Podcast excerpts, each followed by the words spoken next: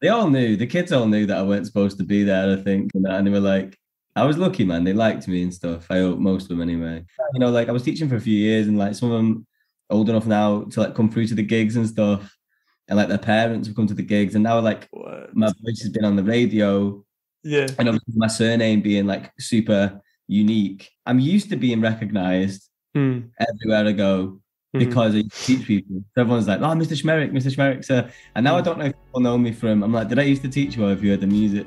Das ist der britische Musiker Anthony Smirek. Und der erzählt hier gerade im Interviewformat Teletalks auf YouTube von seinem Karriereumschwung. Eine Weile hat er als Lehrer an einer Schule gearbeitet. Aber die Schülerinnen, die haben ihm seine Rolle dort nicht so ganz abgekauft. Und heute, da kommen sie zu seinen Gigs. Aber so ganz weit weg ist das Musikerdasein nicht von seinem alten Beruf als Englischlehrer. Die Songs von Anthony Smirek, die basieren nämlich auf seinen Spoken-Word-Gedichten. Im Popfilter lernt ihr den britischen Newcomer heute kennen. Es ist Donnerstag, der 7. September. Mein Name ist Jesse Hughes. Hi.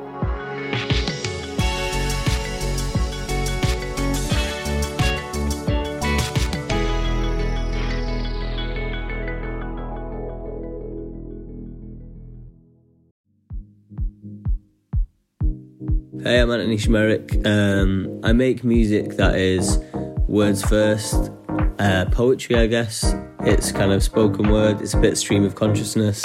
Is hope included in this meal deal or? Nah, I didn't think so. The good stuff never is. You know when you forget what you were trying to say, well, it's like that but with everything. Over time. And kind of set to UK dance music or UK hip hop influence stuff. And there's a bit of like alternative indie influence in there as well. So I think words first and then the genre kind of comes second. And if it can help the words, then it's done. It's done its job. Words first, sagt Anthony Smirek über seine Musik. Genre second. Eine begeisterte BBC Six-Moderatorin, die findet andere Worte, um die Musik von Anthony Smirek zu beschreiben. Somebody spliced Mike Skinner with Simon Armitage.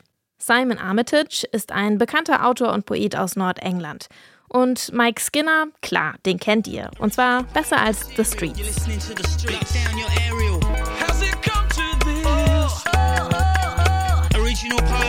the streets. Bzw. Mike Skinner. Anfang der 2000er ist der ein Vorreiter, was die Kombination aus britischem Spoken-Word-Gesang und Rap mit tanzbarer Clubmusik angeht.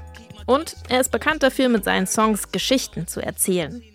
Die sind auch für Anthony Smirek Basis seiner Songs. So I've been writing for a long time, really. I was writing novels first and then short stories and then poems.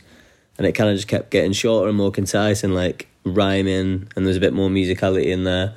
And I was performing a lot. I was doing like open mic nights and spoken word stuff around Manchester.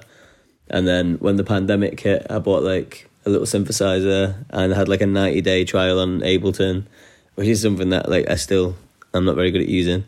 And put an EP together. It just felt like a natural progression or like a, a passion project, I guess. And then from there, it got picked up and it, it got it sort of got bigger. We got more people on board, got the band on board, and yeah, I can't imagine doing anything else now. To be fair.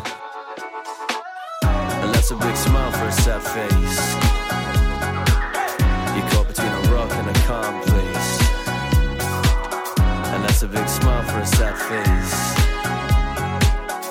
Caught between a rock and a calm place. What kind of frame is your mind in? Mine's antique. Dieses Jahr im März hat Anthony Smirek seine Debüt-EP veröffentlicht. Die heißt passenderweise Poems to Dance to. Und seit August gibt's auch schon wieder neue Musik. Die neue Single von Anthony Smirek, die lehnt sich ausgerechnet an diesen klassischen Folksong an.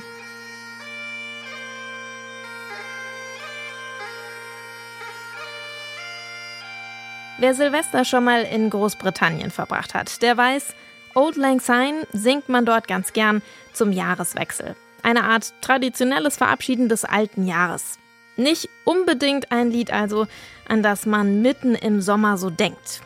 Aber Anthony Smirrick's Single, die heißt The Words to Old Lang Syne.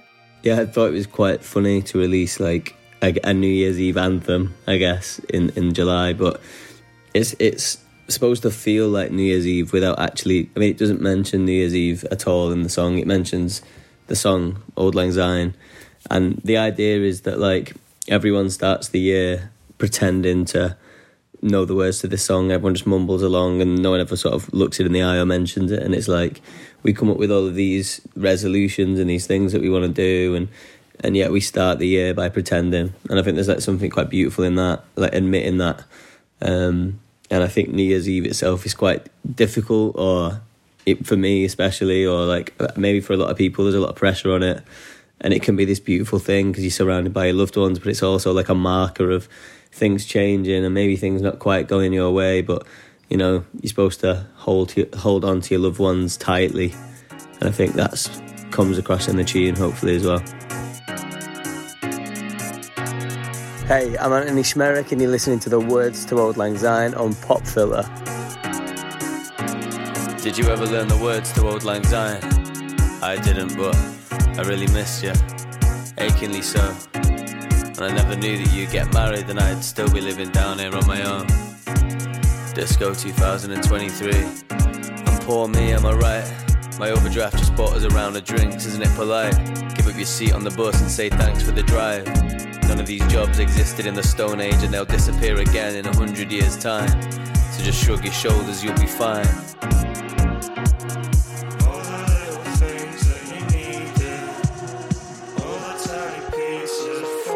And let me hold you for a second, if only just your gaze. Tomorrow's never promised, but neither was today. And when you need a friend, I'll be there. I'm in every city light, eyes wide into the night eyes wide into the night.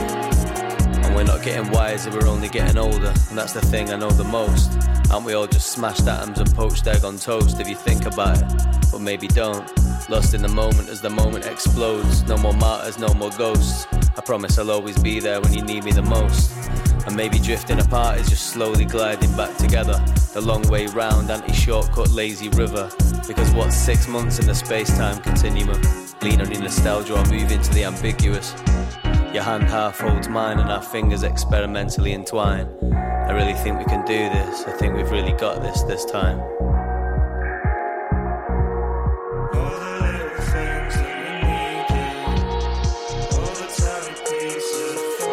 And let me hold you for a second, if only just your gaze. Tomorrow's never promised, but neither was today. And when you need a friend, I'll be there. I'm in every city light, eyes wide into the night, eyes wide into the night.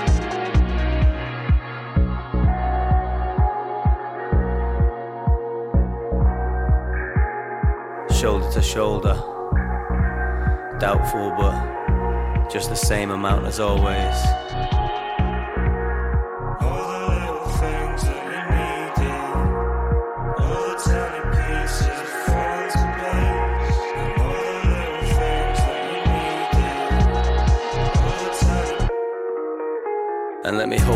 Second, if only just your gaze.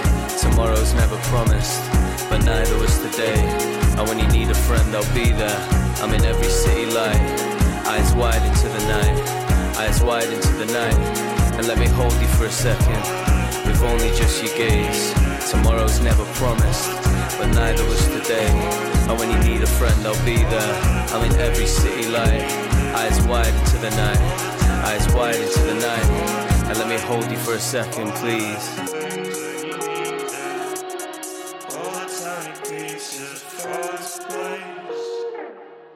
Der britische Newcomer Anthony Smurrick aus Manchester. Der hat bisher erst eine EP veröffentlicht, aber seine Karriere nimmt gerade ein bisschen an Fahrt auf. Dieses Jahr hat er nämlich unter anderem schon auf dem legendären britischen Glastonbury Festival gespielt. Das war der Popfilter für heute. Mit mir, Jesse Hughes, und ich sage ciao. Bis morgen.